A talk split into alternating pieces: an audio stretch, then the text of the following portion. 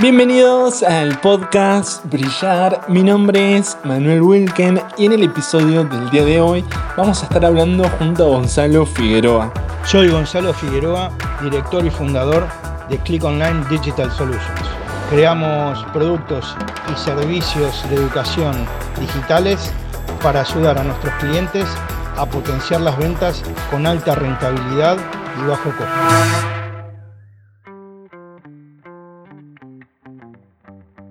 Hola Gonzalo, ¿cómo estás? Manuel, un gusto saludarte, ¿cómo estás? Bien, todo muy bien por acá. Un gusto poder tenerte en este episodio. Lo mismo digo. Gracias por la invitación. No, muchas gracias a vos. Para todos los oyentes de este podcast, me gustaría comentarles de que Gonzalo es CEO en Click Online, una empresa tecnológica que te ayuda a escalar tus ventas con técnicas de growth hacking omnicanal. ¿Nos puedes comentar un poco sobre tu trabajo en este rubro? Claro, por supuesto. Mira, eh, yo soy emprendedor global digital. ¿Qué quiere decir esto? Que hago productos y servicios eh, para poder escalarlos a nivel mundial, que no, no, no, existan fronteras, o sea, no es que vendo un pote de dulce de leche y lo tengo que transportar a algún lado, siempre servicios digitales. Y con respecto a mi trabajo, eh, el growth hacking, que lo descubrí en realidad hace poco que estaba haciendo growth hacking. Nosotros hace tres años desarrollamos una herramienta que automatiza WhatsApp de forma inteligente. Yo tengo mi costado nerd, estudié tecnología acá en Argentina, después ciencias de la comunicación, me metí en la UBA a estudiar ciencias de la comunicación, no la terminé, no quiero hacer abuso del título. Y bueno, tuve formación también en Project Management en Estados Unidos, etcétera. Y bueno, como emprendedor, este, uno siempre se está formando también desde la ejecución y desde la, desde la teoría también, ¿no? Con, con cursos y capacitación constante. Entonces, el growth hacking omnicanal, ¿cómo, ¿cómo se entiende? Yo agarro los canales que para mí son más trascendentes en cuanto a, captación de, leads y, poder convertir, que en este caso hoy yo elijo LinkedIn, o sea, LinkedIn para ir eh, a buscar prospectos, eh, o sea, leads, potenciales clientes bien segmentados para nuestros clientes, en forma automatizada también el canal, por el chat. Tratamos siempre de evitar eh, los algoritmos. Entonces vamos a buscar por LinkedIn y por WhatsApp tratar de conseguir potenciales clientes a bajo costo ¿sí? y alta rentabilidad, porque a partir de conseguir los leads para nuestros clientes, le dejamos sentado un potencial este, cliente, un lead calificado, para una reunión con él o para un webinar. Te generamos audiencia con el growth hacking. El growth hacking es crecimiento con trucos, ¿no? Hacks son trucos, atajos. Entonces, parte un poco también muy en paralelo con lo que es emprender que partís de una hipótesis, la ejecutás, la medís, aprendés y vas, digamos, pivoteando o repitiendo un poco el experimento cada vez mejorado este, para, para, digamos, ir evolucionando en, tu vida como growth hacker y conseguir mejores clientes o en tu vida como emprendedor para ir mejorando el producto y, tener, digamos, un buen eh, product market fit o sea, que, el producto resuelva algún costado de, dolor o de necesidad del cliente. Tiene mucho que ver la metodología de growth hacking con eh, el, emprendedurismo en sí y la agilidad, ¿no? Este, eso es básicamente. Estos dos mundos se tocan de alguna manera. Bien, ya vamos a retomar ahí el, el, programa que tenés para automatizar WhatsApp, LinkedIn, pero antes de pasar a eso y teniendo en cuenta que, bueno, tenés formación en lo que es tecnología, tenés ya una experiencia eh, vasta en este mundo. Entonces, me gustaría preguntarte, ¿cuál es tu percepción sobre la evolución que tuvo las tecnologías, el marketing, hasta el propio mundo mismo en estos 20 años que tenés de experiencia en Click Online? ¿Cuál es tu percepción de, cómo evolucionó todo esto en todo este tiempo? Está buenísima la pregunta. Mirá, si nos, retrotraemos 20 años atrás, que justo fue cuando nace Click Online con el primer startup, eh, una.com, que era como un campus virtual eh, educativo para las universidades, así nace Click Online. Nos retrotraemos 20 años atrás y volvemos al día de, hoy. Eh, te puedo decir que siempre pasamos por las mismas etapas en tecnología al principio están los, los early adapters que toman la, tecnología y la empiezan a utilizar. Internet en el 2000 eh, nunca se pensaba que podía llegar a ser una plataforma de tanto relacionamiento. Eh, no estaban todavía las redes sociales, Facebook todavía no existía, eh, y había bastante descreimiento, ¿no?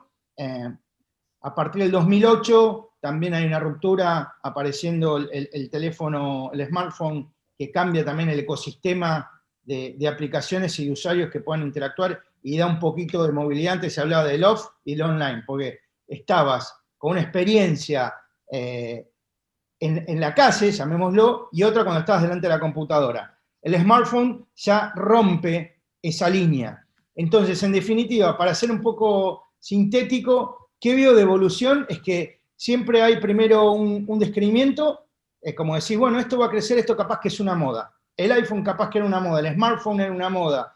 Eh, no, no, no va a andar, eh, o va a andar muy, muy, muy, muy despacio. Y de repente, como, como lo digital es exponencial en, la adopción, de repente vos pensás que tenés una línea de crecimiento lineal en la demanda, o sea, vos decís, bueno, esto es una moda. Por ejemplo, 2008, eh, por, por decir algo. 2011 decía, bueno, esto, esto va a crecer tranquilo, eh, el uso de, smartphone, de que pueda navegar desde un celular, de que pueda comprar, de que pueda relacionarme en una red social, esto es una moda, esto es para algunos. Y de repente pasan un, poco, un poco de tiempo y ya tenés una masividad eh, y un crecimiento exponencial en el uso. El Pokémon Go tardó dos meses lo que a la televisión le costó 80 años en adopción.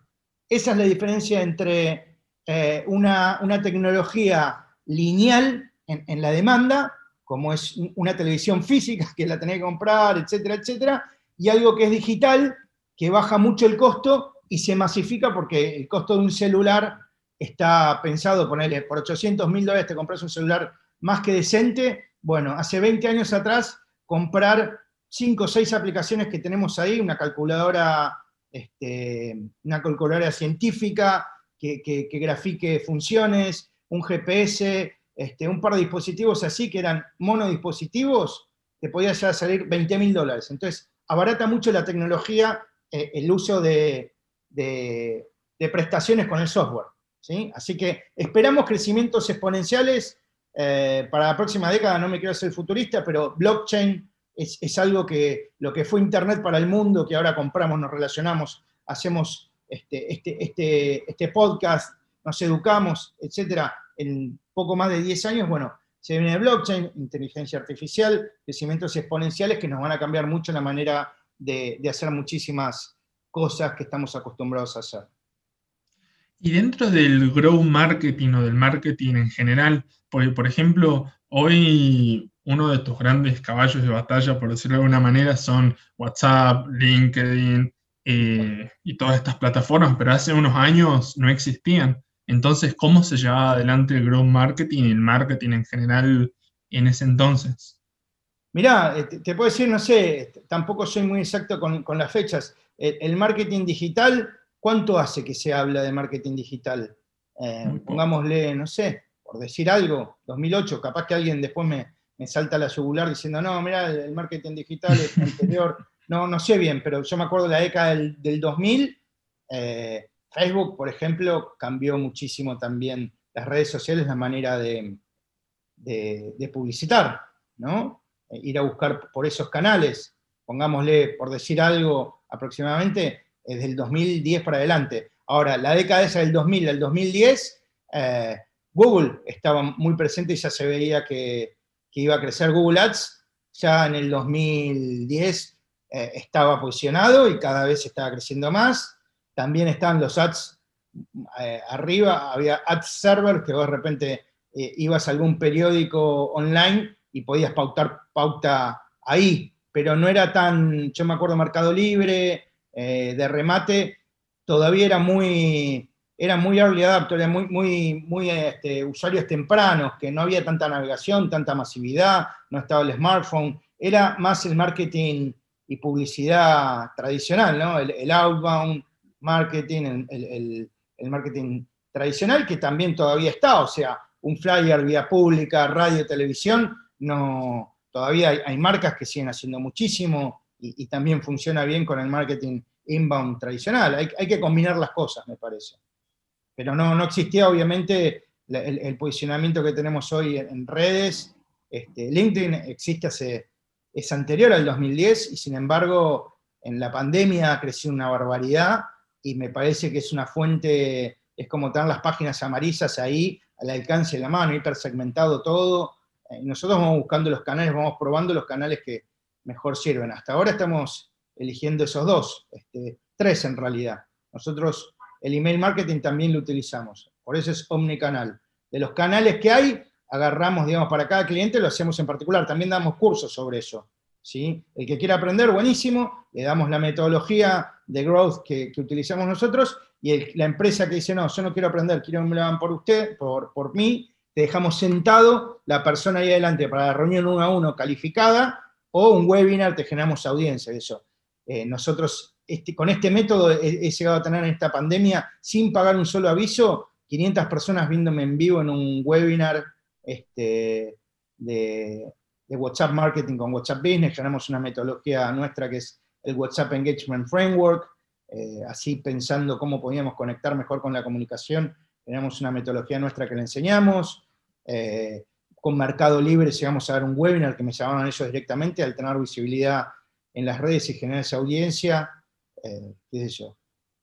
He tenido, a partir de eso, sin pagar avisos, también este, posicionaste tu marca personal porque te llaman figuras importantes, este, qué sé yo, Juan Merodio eh, en España, em, de Tribu Power, este, también me han llamado en diciembre tenemos uno, Mercado Libre, este, Diego Noriega, eh, Ana Romero, y, todo eso a partir también de poner contenido en LinkedIn, no, mucho más, y de chatear y de involucrarse en los diálogos de los otros que te parecen buenos, y, proponer ahí un poco de valor, un poco de debate, una, mirada distinta eh, en los posts que publican los referentes, eso se los puedo dar como tips. Eh, no están todavía, menos del 1% de generar contenido en LinkedIn. Eh, pónganse a ver este, los, que, los que son referentes para ustedes y pregúntenle ahí en el post, opinen si quieren distinto o, alienten, obviamente tratando de tener una, visión distinta o crítica o, lo que sea, pero no el te felicito así, el aplaudidor por, aplaudir. Ahora, si realmente te gustó algo, decí qué, qué fue lo que más te gustó. El, excelente está bueno, pero no, no, no, no da valor, no cambia nada la visión del otro, no aporta nada nuevo. ¿sí? Y ahí haciendo foco en WhatsApp, que justamente lo, lo mencionaste, por ejemplo, la, plataforma de WhatsApp Business, que es una plataforma que se viene utilizando bastante para hacer negocios, es algo que, bueno, surgió en el 2018. Si bien hoy es algo muy usado, pero es algo sumamente nuevo, por decirlo de alguna manera.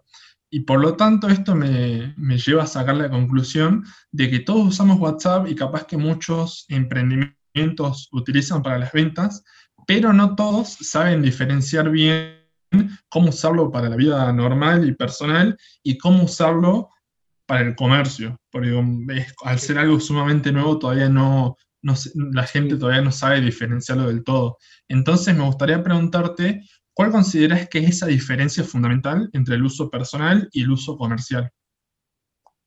Y la, manera de, dialogar, en realidad, este, si yo estoy es al margen del canal, ¿no? Puedo usar WhatsApp Business que me permite segmentar este, los clientes, tener alguna, alguna respuesta rápida, este, tener un, catálogo de productos, bueno, me, permite, tiene más funcionalidad que lo que tiene WhatsApp, pero en realidad lo más importante acá no es la herramienta, sino el diálogo. Eh, nosotros para vender primero en cualquier canal, nosotros hacemos técnicas omnicanales y lo primero que, hacemos es identificar quién es eh, al cliente que le estoy hablando, el tipo de cliente. Tengo distintos tipos de clientes, distintos buyer personas, distintos, segmentos. Entonces, primero identificar el, con quién estoy hablando.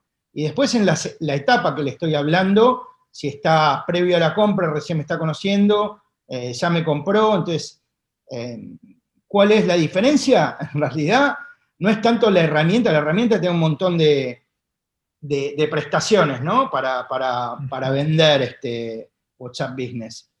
Eh, la gran diferencia, puedo usar tranquilamente WhatsApp tradicional y ser un crack en las ventas. ¿Por qué? Porque dialogo bien, porque pregunto bien, porque segmento bien. Yo al, segmentar, al saber con quién estoy hablando, con qué buyer persona estoy hablando, yo sé qué necesidad tiene y qué le puedo resolver o qué no con mis productos y servicios. Entonces, si de repente a mí me, escribe un, panadero, este, y digo, y no sé, la verdad que panadería no te va a funcionar esto, entonces yo ya sé que de repente no, no le puedo vender nada. Ahora, si viene un agente inmobiliario, em, una, una, concesionaria de autos, yo ya sé qué, soluciones tengo para eso y más o menos tengo identificado los dolores. Entonces, parte, lo más importante acá es la segmentación y el diálogo de acuerdo a esa segmentación al margen del canal que use. ¿Sí? Una vez que estoy usando bien eso, la herramienta obviamente nos, da un plus importante, eh, que WhatsApp Business nos permite justamente segmentar eh, bien con, las etiquetas. Y ahí en la comunicación que uno debe llevar a cabo en WhatsApp para fines comerciales, ¿consideras que hay alguna regla de oro que no hay que incumplir? Porque, por ejemplo, yo tengo la visión de que, bueno, se deben mandar mensajes comerciales, eh, mensajes únicamente en horarios comerciales y por ahí no, no, interrumpir los fines de semana, tipo mandar mensajes sábados y domingos. Primero, bueno, considera si es así y si es que crees que hay alguna otra regla de oro en la comunicación por este medio.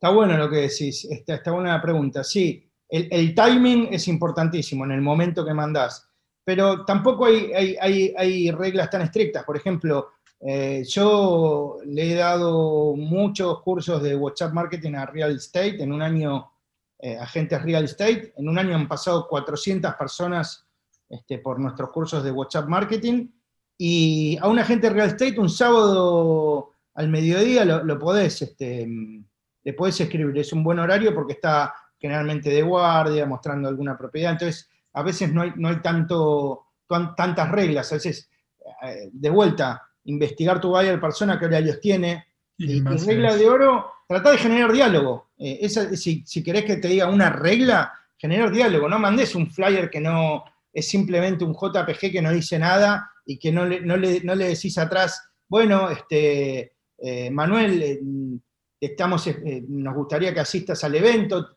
te resulta de interés, quieres hacerme algún comentario. O sea, manda algo que genere engagement también en, WhatsApp, que te respondan algo. ¿sí? Trata de generar diálogo. Es, la herramienta es como tomar, como tomar un, café en el mundo digital, en el sentido que es la herramienta que, el canal que más cercanía genera el WhatsApp. Entonces, charla. vos, cuando te sentás con una persona adelante a tomar un café, te pones a hablar vos solo y terminás con un punto final sin ninguna pregunta, sin que el otro este, te genere feedback. Bueno, acá WhatsApp es lo mismo Trata de generar un, ida y vuelta, que te den, por lo menos que te digan, no, mirá, este, eh, yo no compro, estás, no sé, vendiendo autos, mirá, yo no, no, no ando en auto, este, ando en, en, bicicleta, odio los autos, que te den un feedback de algo, ¿sí? Este, para ver si sigue siendo, voy a la persona, si sigue interesado, y, y, muchas veces ese feedback a veces te genera hasta nuevos productos, nuevos servicios. Te dicen, no, mira, yo no compro autos, compro motos. Y bueno, este, y te das cuenta que todo el mundo te está diciendo que está comprando motos, eh, vos decís, bueno, está cambiando el mercado. ¿no? Es un, ejemplo burdo, inventado, ¿no? Pero el feedback genera también mucha, mucha data para tu negocio. Justo esto que me estás comentando de generar ese diálogo, creo que está muy relacionado con una parte que tenés como descripción en tu LinkedIn que, a ver, lo, voy a leer. Me apasiona el networking, pero con la filosofía de que la persona está antes que el negocio. Primero se debe construir una relación de confianza, dar valor, resolver el problema del otro, para luego poder completar el ciclo comercial. Eh, la verdad que es súper coherente tu visión de WhatsApp con lo que estás expresando acá en tu visión de networking. Entonces, pasando a este tema, Primero me gustaría preguntarte, ¿cuál consideras que es el poder del networking, tanto en lo personal como en lo profesional? Porque por ahí solemos imaginar de que el networking nos va a servir únicamente para conseguir un socio clave para nuestro emprendimiento, que esto y aquello, pero capaz que pueda contribuir en nuestra vida personal, ¿por qué no? Sí, ni hablar. A mí yo tengo, cada uno tendrá su acepción de networking. Yo hago mucho networking, participo activamente en grupos de networking. Tengo un grupo que organicé yo de, networking y de educación que se llama Pymes Power Hub, este, que lo pueden buscar en LinkedIn, tenemos una, una comunidad ahí. De hecho, el 11 de noviembre ya estamos haciendo el cuarto encuentro. En un encuentro anterior tuvimos 140 personas que asistieron de todas partes del mundo hispanoparlante. Y mi concepción del networking es primero, primero divertirme, o sea, que sea divertido, eh, el, por llamarlo de alguna manera, el estereotipo de traje formal, dar la tarjeta, decir yo soy ingeniero, y a mí eso me aburre. Eh, para mí el networking, por lo menos la filosofía que tenemos nosotros, es primero, estoy con, Pablo Cavalieri, que es este, un coach motivacional eh, muy bueno, trabaja eh, en las inferiores de Boca Juniors, este, dando charlas motivacionales de la escuela de, Tony Robbins. Entonces, estamos con él organizando mucho desde lo lúdico, jugar, o sea, es increíble que desde un Zoom, los que son este, eh, detractores de, lo digital, que está bien, ¿no? para mí no es este, dual, porque muchos me dicen, vos que sos virtual, a mí me encanta juntarme, tomar un café, un asado, este, me encanta, de hecho, hace no mucho antes de la pandemia, Em, hacía workshops en, WeWork grandes, digamos, este, más, que, más que, sí, este, eh, workshops con mucha gente, muchas actividades o, muy económicas o gratuitas, etc. Me gusta lo social, presencial, físico, pero no, no descarto lo, virtual. ¿Qué, te quería decir con esto? En una reunión anterior los metíamos en salitas con algunas consignas, gente que no se conocía a los cinco minutos quería estar haciendo un asado con el otro eh, bueno, esto, esto sale para el mundo, capaz que muchos conocen la, cultura argentina, el, asado es el, folclore de juntarse este, con amigos, este, tomar un vino, charlar de la vida. Bueno, gente con esta, con esta dinámica que entraba a una reunión, salían y decían, no, porque yo fui de un grupo Boy Scout, no sé qué, ni bien termina la pandemia, vamos a juntarse un asado. Eh, primero le damos esa impronta de diversión, relacionamiento Después se viene dando un poco también la, confianza, eh, porque a veces es forzado, vos decís, este, hago tal cosa, y el otro dice, ah, sí, yo también hago tal cosa. Bueno, vamos a hacer algo juntos. Si todavía no se dio eso, es como que lo decís a veces de compromiso y después aparecen las resistencias. ¿Por qué?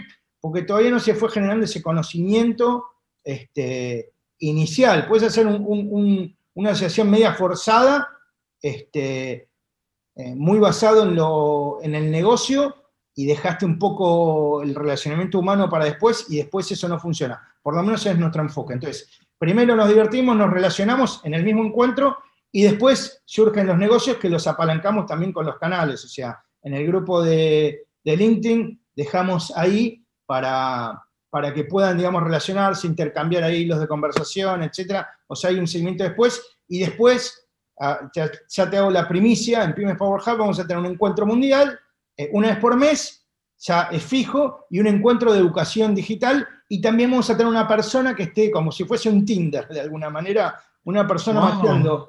uno con uno, pero no, no, no, no sentimental. Si después se, produce sentimental, bueno. Nosotros vamos a estar haciendo el match, por ejemplo, eh, vos vendés, soy burdo, harina, y el otro tiene una panadería, y de repente no se dan cuenta que hay un match, nosotros decimos, chicos, ¿por qué no se juntan, ok, y ven si pueden hacer algo? Va a haber una persona ahí tratando de ir uniendo perfiles eh, dentro del mismo grupo, porque a veces salen espontáneamente, pero a veces no se dan cuenta que vos podés complementar y hacer una, sinergia con el otro que no sea solo cliente tuyo. La gente en general vemos que eh, igual es intuitivo, creo que todo el mundo, ¿no? Quiere, si, si vos tenés un producto o un servicio que vale, querés ir a venderlo, entonces a veces te genera esa ansiedad en contra que yo voy a tratar de venderte a vos porque vi que yo te puedo dar valor, ¿ok? Y, de repente voy a vender y no me doy cuenta que puedo generar asociaciones con otros que nos complementemos, ir a buscar un mercado en común y ser mucho más poderosos que una simple venta. Eso es lo que ayudamos nosotros, a sacar ese sesgo y decir, pará, en vez de venderse este con este, ¿por qué no vas a hacer una asociación con este? Hablen y capaz que hasta este, tenemos, estamos armando un equipo ahí de, facilitadores, mediadores expertos en eso. También, si en alguno se traba o hay algún conflicto, que haya alguien que, que medie también, ¿sí?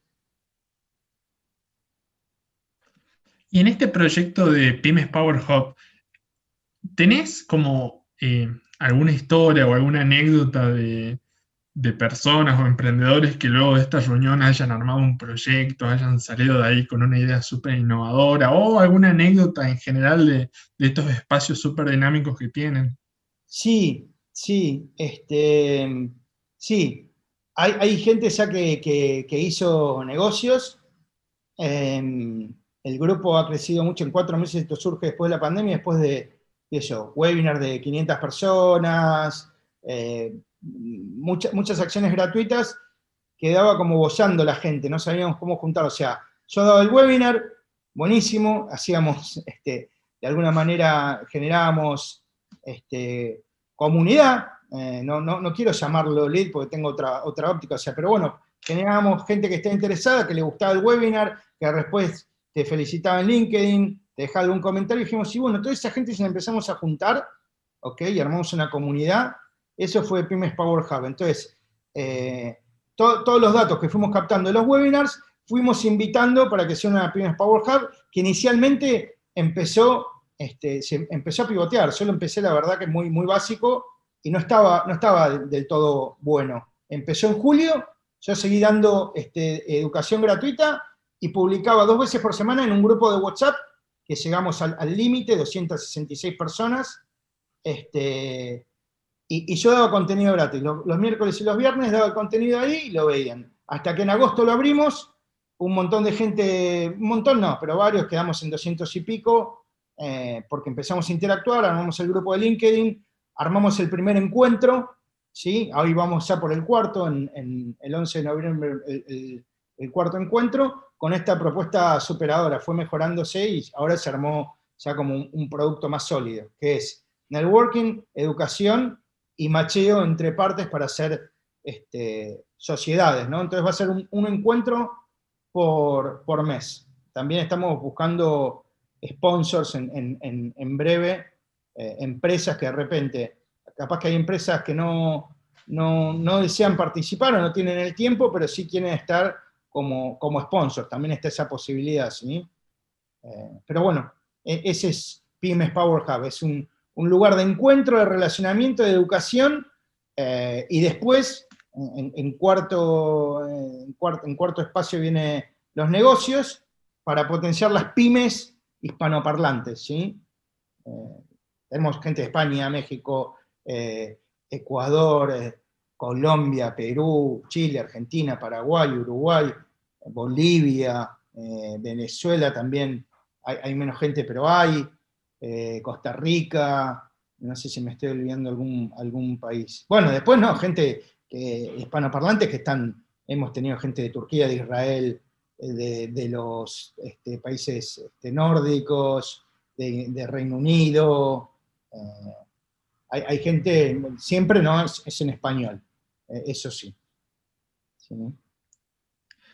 Y ahí, Gonzalo, eh, nosotros siempre buscamos en este podcast, primero, bueno, poder eh, traer al frente el conocimiento del invitado, que nos pueda contar su perspectiva, pero también conocer como la persona detrás de, detrás del emprendedor, detrás del empresario. Entonces, con 20 años de trabajo, ya tenés una gran experiencia profesional pero me gustaría preguntarte cómo es llevar la vida en lo personal, ya que, bueno, aparte de tus negocios y todo eso, tenés amigos, familiares, pareja, eh, etc. Y siempre tendemos a decir de que hay que encontrar un equilibrio, pero me imagino que no siempre es fácil, o por lo menos en los comienzos no debe de serlo. Entonces, primero, ¿cómo es eso? Y segundo, ¿qué consejos le darías a los jóvenes emprendedores que suelen escuchar este podcast para que puedan encontrar ese equilibrio?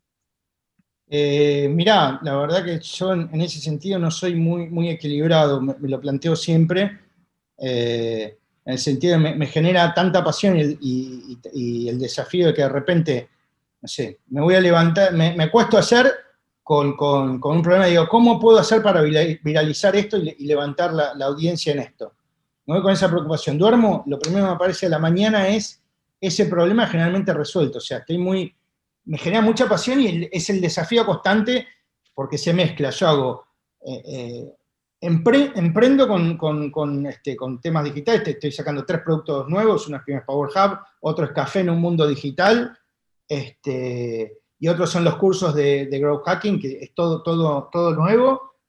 Em, y, y me genera mucha pasión, entonces no puedo, me cuesta mucho cortar y yo también soy un poco obsesivo y es parte de mi vida porque me cuesta, fue tema de terapia en algún momento, también me dicen, mira, vos no sos tu proyecto, o sea, el éxito no está basado en tu proyecto, sin embargo, no puedo hacer la diferenciación, o sea, si me va mal en el proyecto me, baja la autoestima, no puedo hacer ese corte, socializo muchísimo también eh, hablando con vos, con, una comunidad, esto, en los proyectos también me generan socialización, este, buena onda con un montón de gente, algunos hasta se, transforman en amigos. Con Pablo empezamos hace cinco meses, Pablo es este, speaker de, vistas, yo soy este, parte de un, grupo eh, también de, networking internacional, nos conocimos a partir de ahí, y surgió, lo invité este, cuando vi un, un, video de él este, que salió Pablo es, mi, socio en Pymes Power Hub, ¿no? El, que hace que sea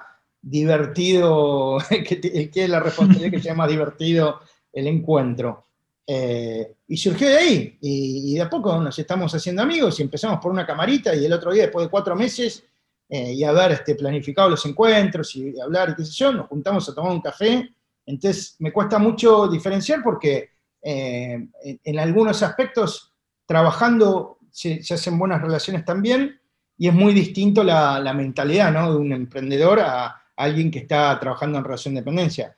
No, no despotrico, porque yo he trabajado mucho, bastante tiempo en relación de dependencia, estuve en, telecom, internet, en Arnet, en la mejor época, cuando nací el, yo soy un, veterano de guerra de, la tecnología, este, vengo en el 2000 cuando nacía ADSL, o sea, la banda ancha, Internet en una bomba, era, el, gran este, negocio, este, recién empezaban como, era el, producto estrella, entonces, eh, qué sé yo, es, distinta la mentalidad de, cuando estás emprendiendo, vos tenés que sacar el producto, ponerle el precio, buscar el mercado, fijarte si eh, hay, un match entre el mercado, la necesidad y escalar, eh, armar el equipo, tener el timing, eh, de salida, la comunicación, es, son muchísimas cosas que están buenísimas, que vas aprendiendo un montón, que en la relación de dependencia te ponen una función acotada y listo, sabes que estás ahí y que es más fácil cortar el horario,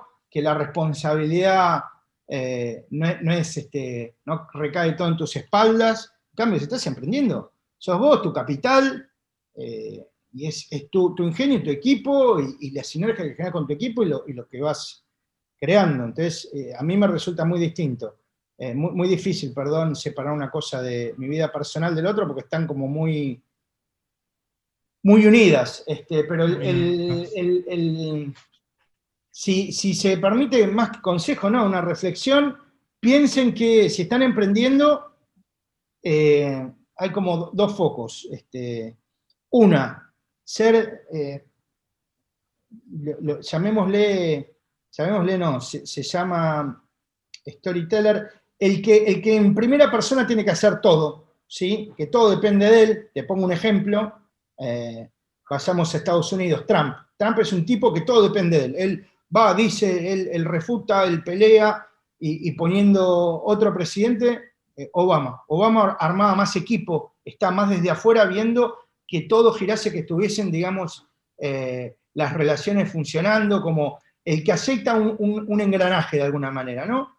todo un engranaje y va facilitando y, pone aceite para que, para que el equipo funcione bien. Entonces tenés o el storyteller, que es el que va, que todo depende de él y es el heroico y todo pasa por él, eh, y el otro que es el, el, clock builder, que arma un relojito para que funcione. Entonces, si se va a otro negocio, el que es emprendedor serial, eh, en general debería armar esos equipos, armar un buen, e, un buen equipo, este, ¿sí? seleccionar un buen equipo y ser el facilitador. El que es el, emprendedor que, que es más storyteller, que depende todo de él, y no va a poder estar en demasiados lugares a la vez. Pero hay que elegir a veces dentro de lo que puede uno y lo que quiere uno, eh, para, para dónde rumbear. Yo soy más storyteller, pero estoy tratando de ir de a poco más aprender eh, a ser clock builder, que necesitas muchas habilidades blandas, liderazgo, etcétera, que bueno, este, este, hay, que, hay que también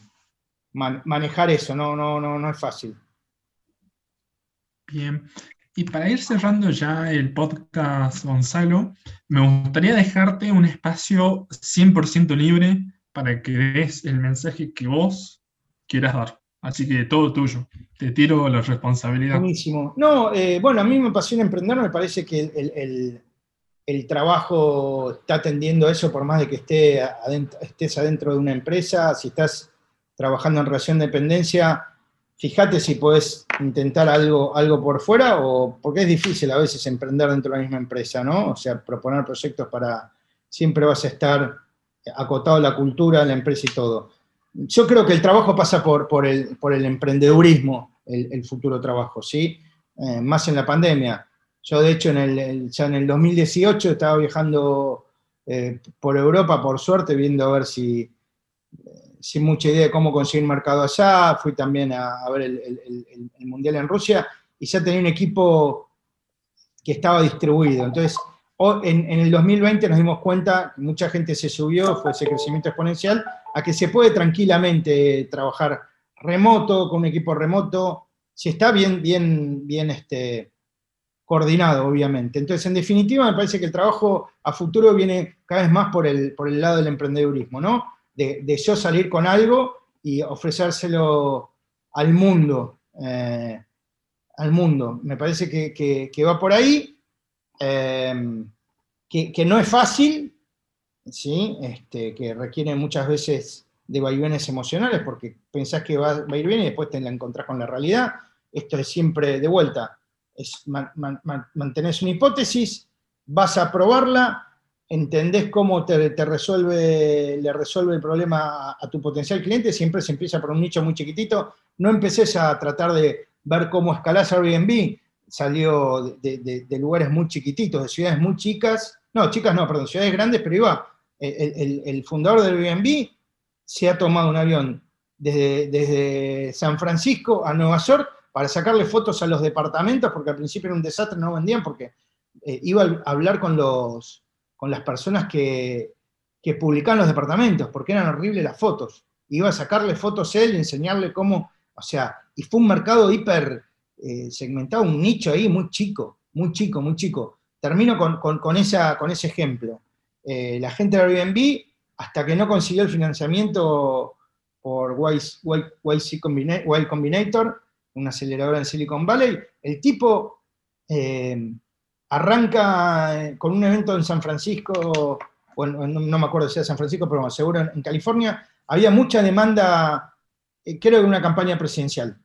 Venía algún candidato, no había lugares en los hoteles, eh, y se dio cuenta que podía alquilar este, su casa, pues estaba quebrado, y que podían alquilar casas. Hizo un, sitio muy, muy básico para alquilar casas ahí. O sea, nació ante una necesidad, el que si, si arrancás por una necesidad y no porque no sé, suponete, me encanta desarrollar en, blockchain. Entonces esfuerzo a buscar algo a hacer en blockchain. No, trata de primero buscar la necesidad fuerte, ellos encontraron esa necesidad, eh, después fueron a otra ciudad, no les fue bien, después intentaron en Nueva York y viajaban directamente para ver este, cómo sacar las mejores fotos, etc.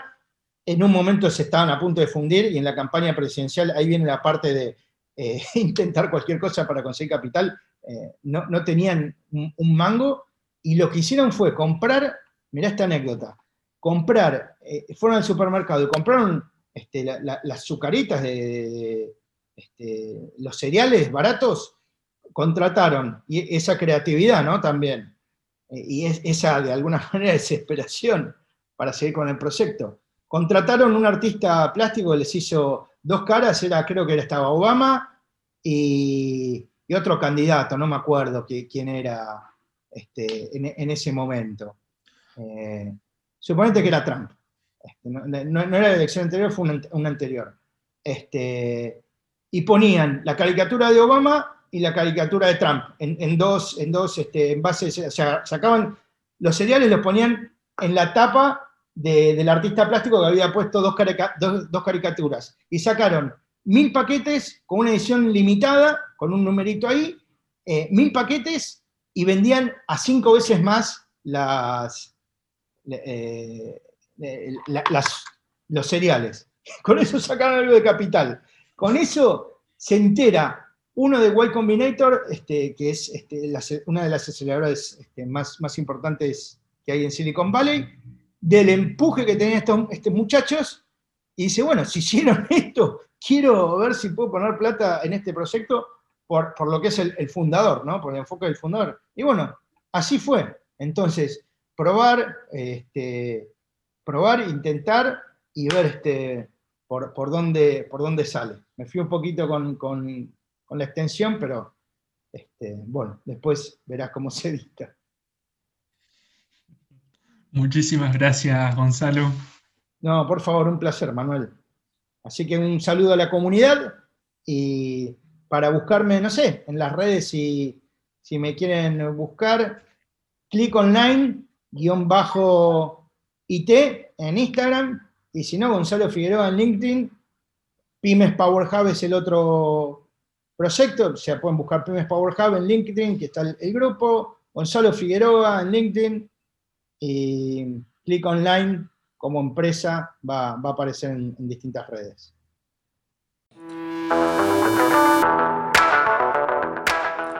Con esto damos por finalizado este episodio. Nos pueden buscar en todas las redes sociales como Academia Brillar. Mi nombre es Manuel Wilken y nos vemos en la siguiente emisión. Hasta luego.